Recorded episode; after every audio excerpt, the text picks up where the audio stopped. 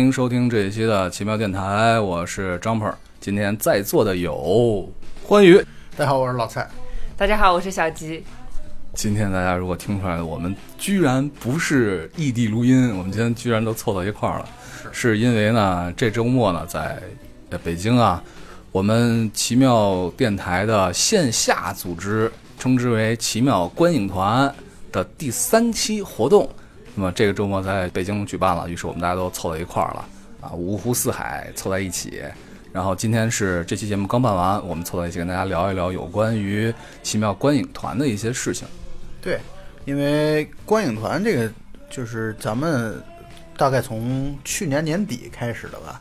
啊，第一次活动是今年一月一号的《地球最后的夜晚》。结果呢，我发现咱们自从咱们办了观影团之后，对，观影团像雨后春笋一样。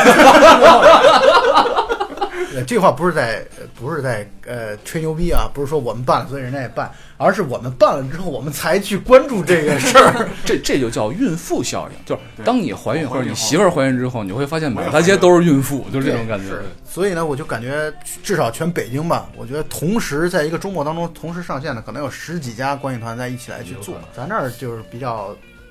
还算是有点特色的地方，就在于跟影院关系比较好，所以呢，影院给了非常充足的交流时间，导致我们每一场活动都一定包含三个环节，分别是片前导赏、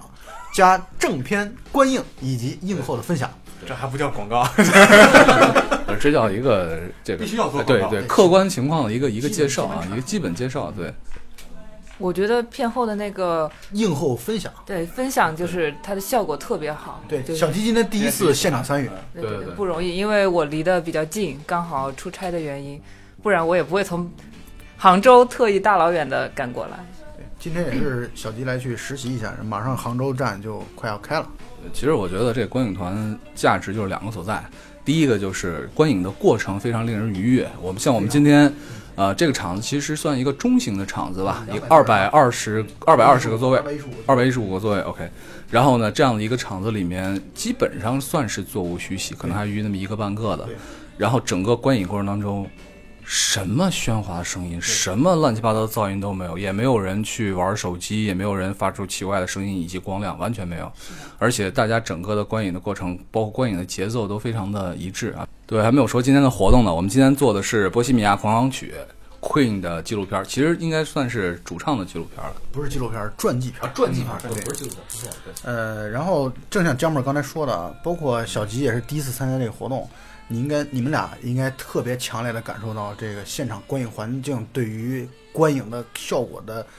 重要程度是多么的，因为咱们实在平时受这种观影环境糟糕的深受其苦。是我上次看《流浪地球》的时候，差点跟人打起来，就是后边一中年大叔携其女伴啊。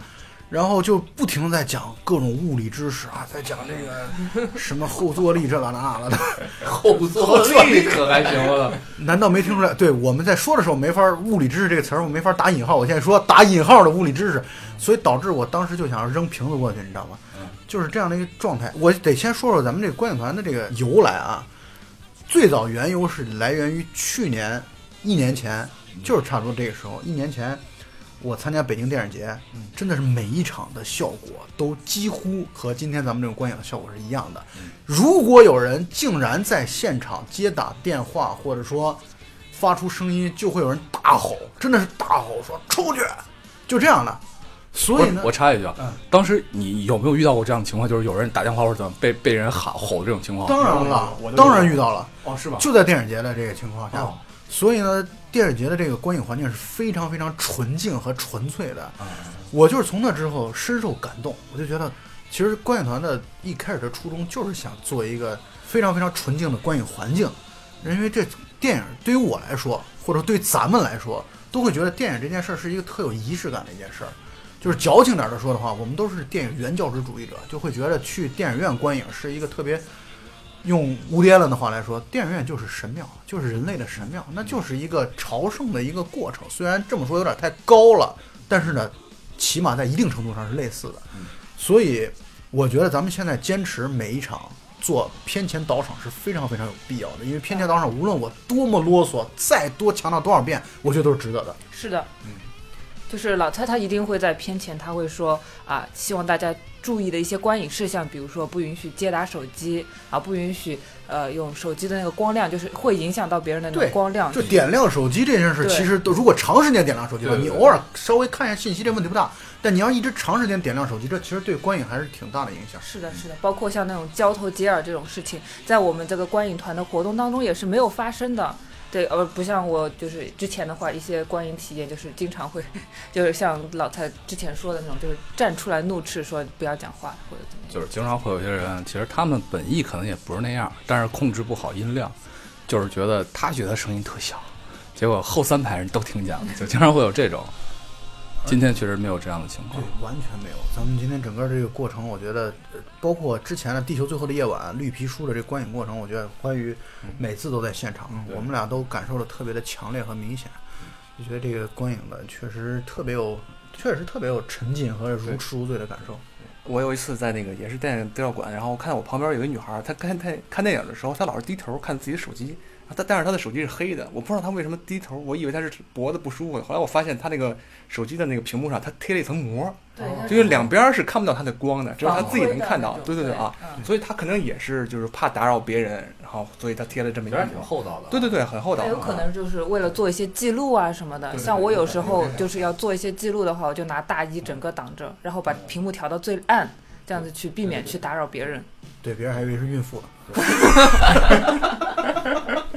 所以，说，所以说这几次观影团现场，我不敢保证每一个观众都是硬核影迷，但是我觉得，相信大多数人都是这种，就是对电影抱着一定的崇敬或者尊敬，也尊敬别人，也尊敬自己，都是这样的一些人。所以在这个现场里观影的时候，你就会可以忽略到别人会打扰到你的这个问题。我觉得这个事情其实就是，呃，先定一个规则，这个规则对每一个人都是有益的。然后呢，强制让大家都去执行这个规则之后呢，每一个人其实就变成了这个规则的受益者。你你要是单说啊，你不应该怎么着，你光说这这没什么用。对当然，大家就是你一旦像老蔡说的，你一旦你就是感受过，接受过了啊你感受对你你就变成这种规则的一种拥护者了。我觉得这就挺好的。嗯，对，去年北影节的时候印象特深刻，在电影资料馆的二号厅，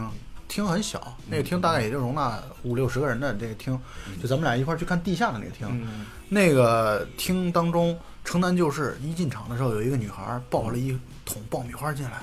旁边人对旁边人全是一种鄙夷的眼光来看着她。呃这同时又带有一种担心的这种眼神。后来整个观影的过程当中，一丁点儿嚼爆米花的声音都没有。我觉得那女孩本身自己可能也是一个特别克制和和懂礼貌的一个人，所以含着吃。对对对，是的，就含化了整个这个。我觉得也挺好的啊，最好怎么怎么不行？所以感谢每一个能来参加这个观影活动的观众。啊，我们也是希望能通过我们这一次一次的活动，就是让大家通过这种体验，就像我们最早提倡不不在公共场所吸烟呀，然后每次吃完饭以后把剩饭打包呀，都是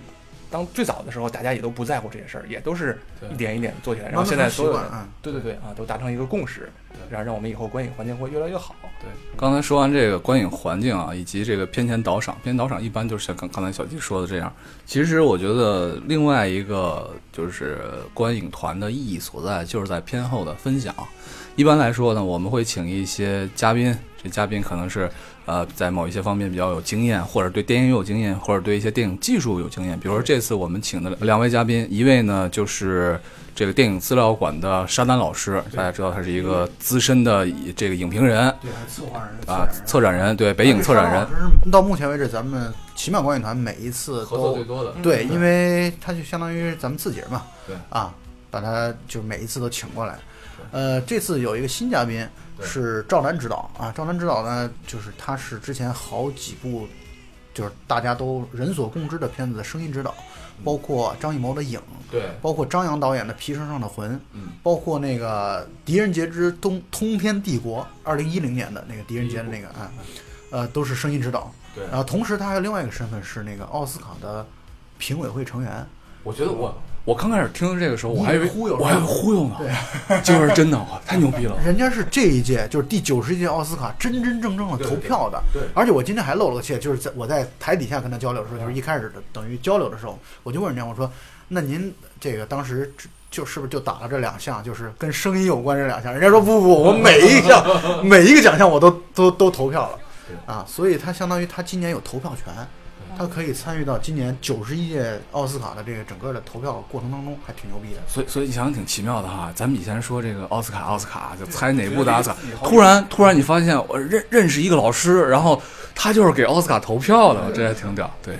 那我们这次还请来了第三位嘉宾，对，这牛逼了啊！这，牛逼了！这人是谁呢？先这样，先这样，举着话筒的这位谁呀？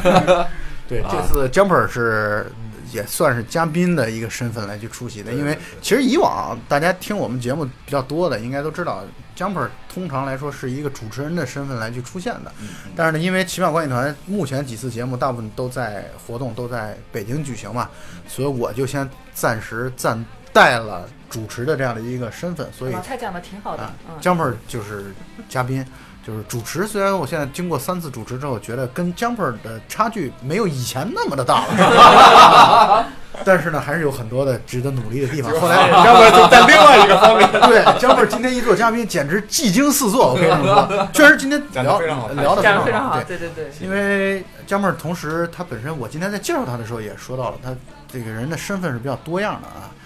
呃，其中一个身份是在高校当老师，啊呃开了一个选修课叫西方摇滚史。其实因为《波西米亚狂想曲》嘛，是关于嗯 Queen，然后弗雷迪啊主唱弗雷迪的一个传记片，所以谈摇滚乐的历史和周边，我觉得是非常合适叫的。叫摇滚乐发展史与赏析，对，逼格是不是高一点啊。可以，所以今天把那海报改一下。对所以今天这个交流，我觉得，其实我觉得咱们这个嘉宾今天嘉宾结结构不错，对对就是有就沙丹老师作为电影电影的，就是电影呃影评人，然后就对电影史可以说如数家珍的一位嘉宾。然后赵楠指导呢，从技术工种，从包括从评奖包括从评奖这个角度对对对。对。然后呢，Jumper 是从整个的从乐队。从摇滚乐乐。啊这个角度，所以这搭配的还是都挺不错的，我觉得。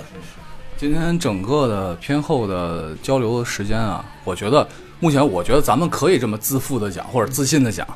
咱们是奇妙观影团，应该是最能保证这个交流时间的。咱就算不是最好的，但一定是最长的。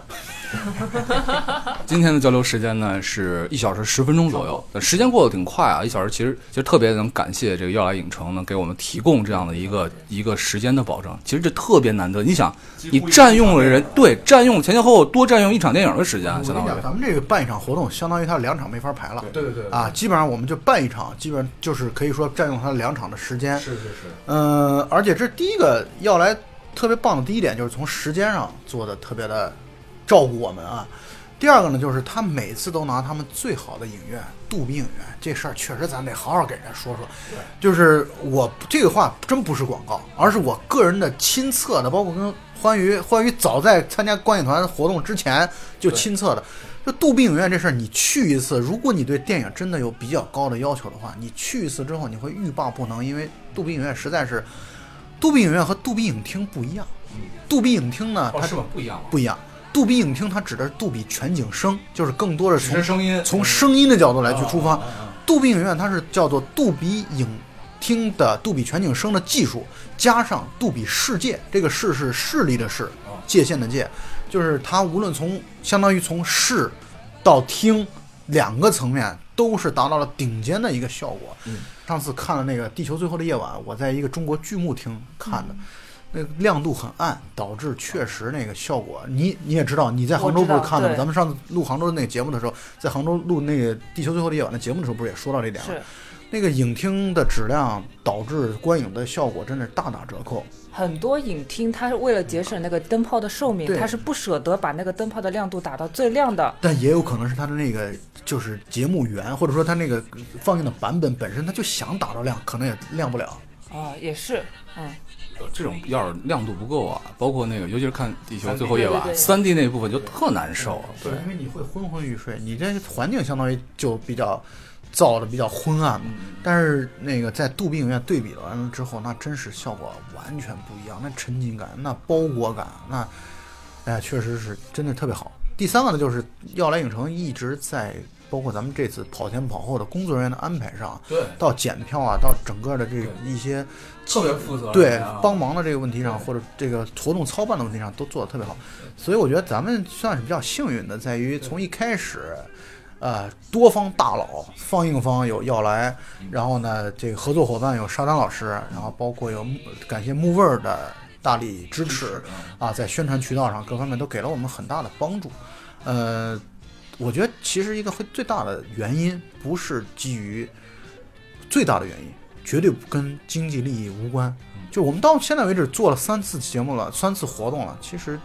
是我们是净贴着钱进去的，就是想要说挣钱这做不到的，至少在现阶段是完全做不到的。那么我觉得沙丹老师也是出于这样的一个目的，就是觉得一种对于电影的真实的热爱，对对对对导致所以要来也是觉得啊这个事情特别热爱电影的一帮人凑在一起来去做这样的一个观影，比你随便拉一些路人来去做。效果对于整个影院也好，口碑也好，各方面效果，因为它真是一个正循环，就是你观影环境的足够的安静，或者说足够的舒适，足够的沉浸，就会使得观影的本身感受感受好。你后续的分享交流做的内容足够丰富详实，也会使得大家更愿意停留在这里。我觉得这会形成一个正循环。我们也希望这样的正循环能够，所以咱们奇妙观影团一致讨论的，它目前为止叫所所谓的 slogan 吧，嗯，找到同类。对啊，就是我们是希望在电影方面能找到同类。嗯啊因为这次是第三次嘛，对对吧？然后我是和我和小吉都是第一次亲历啊，亲自过来，之前都是远方指导 没没毛病，没毛病，没毛病。啊，对。然后那前两次还原感觉怎么样？前两次就是第一次那个《地球最后夜晚》是咱们第一次嘛，对吧？对对。当时这个片子其实那段时间还挺受这种争议的，对，我这我觉得都不算争议，可能都是一边一边 倒一边倒的，一边倒的那个恶评。咱们当时《地球最后的夜晚》看完之后，差不多收集了一百多份问卷，嗯，竟然只有一个人打分在六分以下，就是对电影的评分。对对我之前我之前那个咱不是电话里说过聊过吗？这事儿嘛，对吧？你大概意思就是说，这个片子放完之后，然后呢，因为当时也是沙丹老师作为咱们的特特邀嘉宾嘛，然后沙丹老师然后帮大家一起来聊分析这部片子。完了之后呢，这个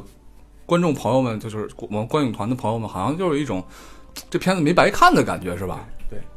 这片儿我刚才刚开始看完了《地球最后的夜晚》的时候，我是大脑一片空白，一转就是完全懵逼，不知道这电影在干嘛，啊，就是觉得好像还不错，但是又觉得是不是他妈故弄玄虚、装逼的这种范儿。但是听完那个沙丹老师是映后的分享以后，才知道哦，我操，原来这个地方暗指哪些东西，然后哪些地方有对比，然后哪些地方有呼应，然后哪些地方是梦境，然后带给你的这些呃真实和梦境之间这种交织，才觉得我操，原来这么牛逼。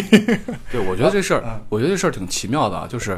呃，在我看来，我一般的观点是，对于一个艺术的欣赏，不管是什么艺术，音乐也好，还是这种电影艺术也好，还是什么其他也好，主观是永远是第一位的，就是你个人的感受，它给你带来的一种意象上的一种共鸣，这永远是第一位的。但是也不可否认，有些时候呢，你去你去聆听一些其他角度的观点，会对自己有所启发。对，因为很多时候我们直接有的片子是属于直接就能够上来，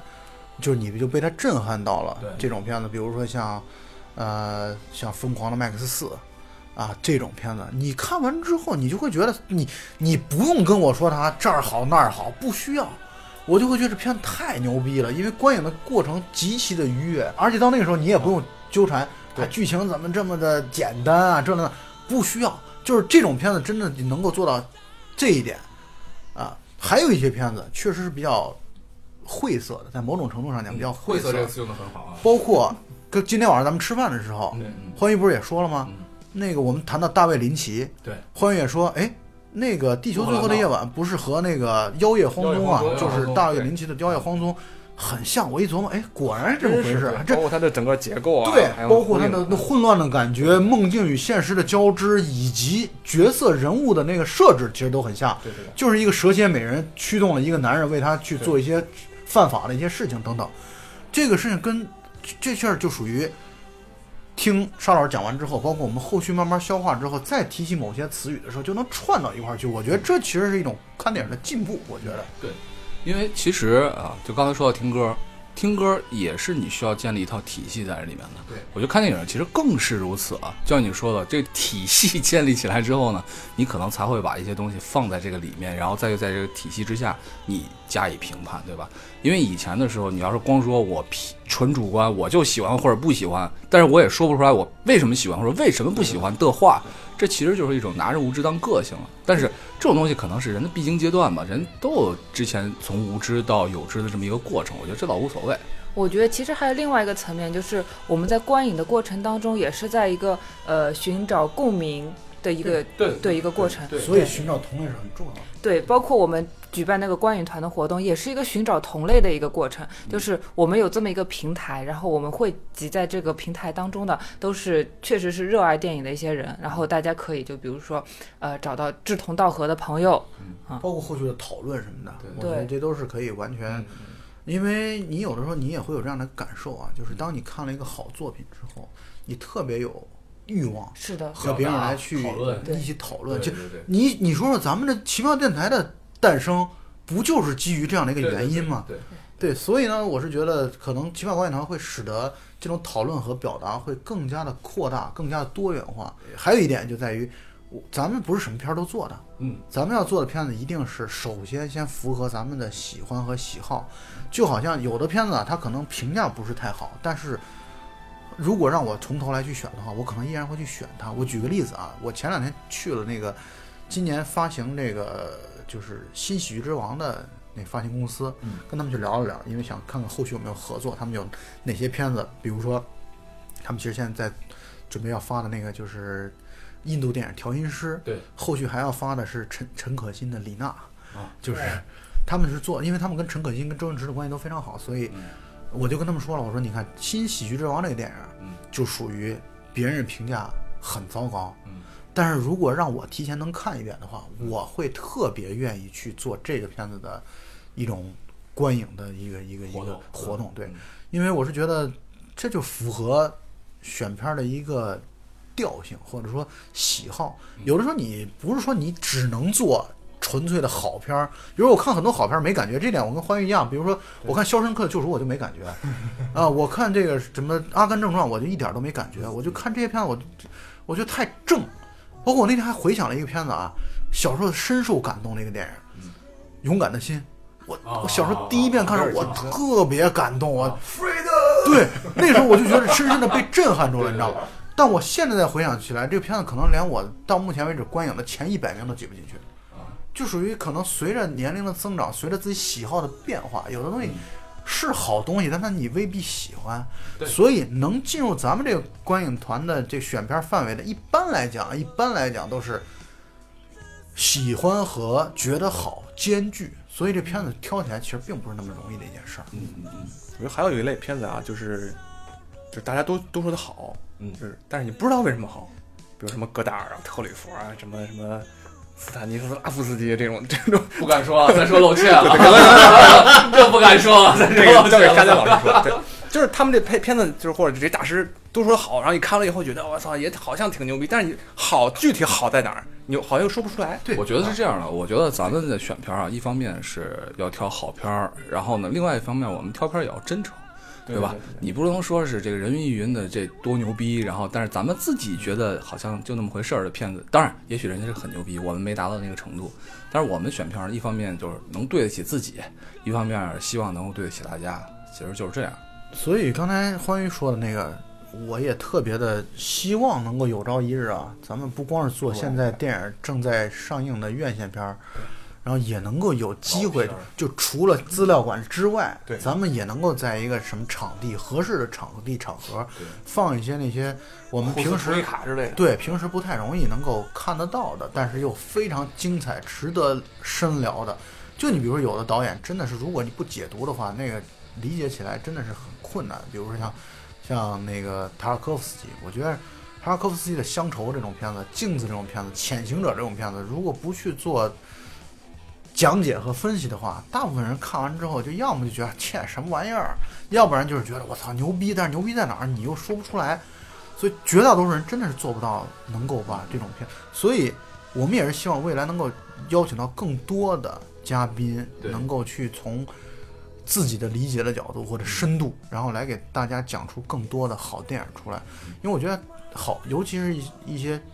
经得住时间考验的这些好电影，它好在哪里？除了你作为普通观众来说，你可能也能够 get 到它一部分的好之外，更深层次的东西，如果能再讲出来，就好像咱们其实《地球最后的夜晚》，我能够说的是，我看完第一遍之后，我很喜欢，对但是呢，但是它好在哪儿？我我我能说出一两点、两三点我自己的感受，但是说的不那么成体系，也不那么的前后呼应。但是我觉得邵老师讲完之后，我就会觉得啊，对对咱也有底气说，这片子看我给你讲讲这片子其实好在哪儿，好在哪儿。这，所以刚才不光是映后的交流重要，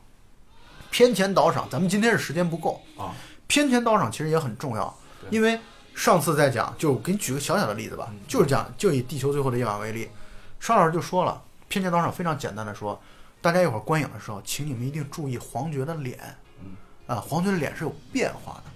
他就做了这么一个小小的提示，就使得大家后来在看电影的时候，第一是更沉浸了，更投入了。更重要的是，其实你确实如果注意到黄黄觉的脸的话，你就能够分得出来他梦境当中和这个他的现实当中的他的不同的分界。哇，我说我怎么没看懂这电影？原来我没听着这句话。就是他时间之间的，一个是脸、发型、头发，对，然后还有就是身身穿的衣服，对对，不同不同的时间线不一样。对，因为他有的是留胡子的，有的是白头发的对对这个状态，其实如果你能提前有一个老师或者有一个志同道合的朋友能跟你分享这件事儿的话，对于你观影的理解，就一句话就够了，既不包含剧透，同时又能让你很快的进入到剧情当中去。就是今天还这个说呢啊，就是说我们现在奇妙电台啊，就是作为奇妙观影团的线上组织，那反过来呢，奇妙观影团就成了奇妙电台的这样下线组织，真觉得这是一件特有意义的一件事情，对吧？当然，嗯当然。而且，其实今天可以再夸一夸 Jumper，他准备夸我，啊、他准备的非常充分，在做那个讲解之前，他看了三遍这部电影。对我就是关键是害怕露怯啊，水平有哎，限。采访一下你，你今天作为嘉宾，然后你做完这个映后的跟大家交流以后，你有什么心得没有？呃，我是这样的啊，我都是包括以前上台演出什么的啊，都是一样，就是之前其实还挺紧张的，一上去之后就完全不紧张了。玩的特嗨、啊，对对对，然后是这样，就是就是在跟大家聊关于这 Queen 啊，或者说是摇滚乐发展的过程当中，我觉得和各位在座的这些朋友们，其实是一个交流的过程。就是有的时候看人点头啊、微笑啊，对吧？你就会觉得你所表达的东西被他们所接受，甚至或他们会有一些反馈，这种感觉很好。这就跟你现场在茶馆里边说相声和你在那个摄像机前面说相声感觉不一样，是吧？是有这意思吧？对对，所以你看，来一把扇对，咱下边要坐着四五十个观众，咱再聊天就不是一个感觉。就会显得更装了。我觉得这也挺好的。这个其实以后也可以，就我们是这样啊，我们呢，对于我们每一个奇妙电台的这这几个主播，除不只是我们四个，其实我们都希望每一个人对我们自己而言，我们希望能更多的来参与这样观影团的活动。当然，目前来说，观影团只是刚刚起步，目前也仅限于在北京。那么之后呢，希望能够在其他的城市，比如说下一个城市可能西安，或者下一个城市是上海，对吧？能把这个来推开。我们自己呢，也希望能够更多的每一个人都来投入，来在这过程中跟朋友们多交流。我觉得这对我们，首先是对我们个人是一件特别有意思的一件事情。其次呢，我就像老蔡刚才说的，就像刚才聊的，我觉得整个跟大家来聊电影啊，来一起来算是分享。这就特别好，特别有意义。包括你看，咱们现在每次这个观影团，咱们不是有几个群嘛？每一个电影它会成立一个群，然后之后大家一起聊关于这个电影本身的一些事情，一些呃里里外外的东西，就特特别好，特别好。不是说看完电影就完了就完了，大家散场就各回各家了，咱在群里边还能聊天儿，对而，且还有人能在群里边找着手机。哎，对你你你你这怎么回事？你帮帮一朋友拿着手机有一有一观众捡到手机了，然后他给我，他看我是工作人员，哦就给我，然后正好是正好是咱们群里边一个人，哦，是吧？对给他。你们应该也都发现了，到目前为止，像咱观影团的群啊，这影迷不需要管理，对，我们不需要引导，对，人家聊聊的就只是电影的话题，对对对，没最多聊些转票，对啊，但是除就是我觉得除了非电影的内容非常的少，嗯，就基本上也没人做对对对，乱七八糟的广告对，，都是硬核没有。没有没有，对，就是自发的嗯就能够谈电影，又是这个电影的一个又什么特点了，又是这那个电影的一个，所以就觉得跟这些的同类在一起，感觉特别快乐，你就会觉得很轻松，但同时呢，你时刻的你会感觉到，因为我通过这几次活动吧。我大概加了一千三百三四百号 北京的影迷的一千三百多万影迷，对这个微信，所以呢，我就发现我的朋友圈质量明显提升了，啊，朋友圈的这个，那你那你再发朋友圈，你是不是就更慎重了？对我现在要更 不该随便以后发照片都得穿衣服。对，以后发姜粉的照片都得穿，让给他抹上小黑裙了。对，我要提醒一下你们啊，今天姜粉为什么准备这么充分，跟之前我跟他。提交了一个信息，是非常有关系。对对对对对对对。我在这次活动开始之前啊，咱们这次有一个相当于呃，就是合作伙伴帮着咱们做了一些宣传。然后那合作伙伴一开始那口气特大，说我们这次去邀请崔健一块来参加这个活动啊。然后我把这个消息转告给了 姜粉之后，疯了，姜粉直接发了三个我操！你看人家这公关做的牛逼啊！所以导致姜粉在。上场之前，包括这几天，其实都是寝食难安，我感觉 特别的紧张。你 看人家一分钱都没花，对吧？就达到了一个非常好的效果。是，而你这胸毛也是新刮的，是吧？对对对对，今后今后我也学会了，今后要让你们干活之前，我先说说谁狠会来。太险恶了，学会一招。所以确实，大家这次凑到一块儿，咱难得的这么大一个，就咱们能够这么多人凑到一块儿来去做这事儿。就挺高兴的，后续慢慢来吧。就是有合适的片子，咱们就做，然后慢慢的有一些更多的城市可以去跟当地的影迷，我们来去结成更多的互动的这样的一个关系，我觉得就很好。其实观影团这事儿，我最早是在二零零四年的时候，我在深圳生活过半年的时间。深圳当时有一个酒吧叫旧天堂酒吧，这旧天堂酒吧呢，每周都会放电影。那时候放电影的方式就是放 DVD，可能放 VCD，拿一个小的投影仪，然后就小的幕布，然后就放。每场大概来三四十号人，也是放完之后有一个小型的交流活动，全是影迷之间的交流，就是大家对沙龙，对，完全是小沙龙。但是我就觉得这个经历给我其实一直以来留下了难以磨灭的印象。我觉得做观影团这事儿的缘起也是跟这有关系的。他们那会儿每个月特认真，每个月的都会做一个导演的专题，而且特艺术。就比如这个月可能是就是呃费里尼，下个月可能是伯格曼，再下个月可能昆汀，就不一定。就是每一个都会有一个主题，然后可能根据这个导演。刚好是，比如说他是这个月出生的，嗯，然后放在这个月当中，所以一周呃一个月当中，差不多一个导演会有四部到五部片子的这样的一个放映，就让觉觉得，嗯，感受特别的特别好，就是嗯能够那个时候就已经有那种同类交流的感觉了。虽然可能也没交上什么朋友，但是你就在那个现场，就感觉很安心，很舒服，很安心，啊，就是这样的一个，因为人还是社会性的动物。你有的时候你自己说白了，咱们大概也能感受到。现在很多时候，你下了班之后，你回去一个人对着电视或者对电脑，你看电影，你有时候看一会儿就困了。你这大家在一块儿看电影的这个效果，真是还是好很多。包括老蔡刚刚讲的经历，也让我想起来以前读书的时候，就我们学校就是有一个呃类似于观影社团的一个组织。然后可能因为是学生组织嘛，他可能对于片源的那个挑选方面，他可能就比较欠缺，所以他做了很多关于年轻导演，包括像 First 影展的一些片子，他会就比如说 First 影展上映的时候，就直接去把那些导演、年轻导演请过来，然后呃，基本上每周举办个一两次的。我觉得这个效果也特别好，很难得了，很难得。然后就学校那个博物馆给他们提供了场地，对。然后呃，学生他们自己找到了那个片方来放映这个东西，然后刚好又有那么一群志同道合的朋友，基本上每场都会坐满。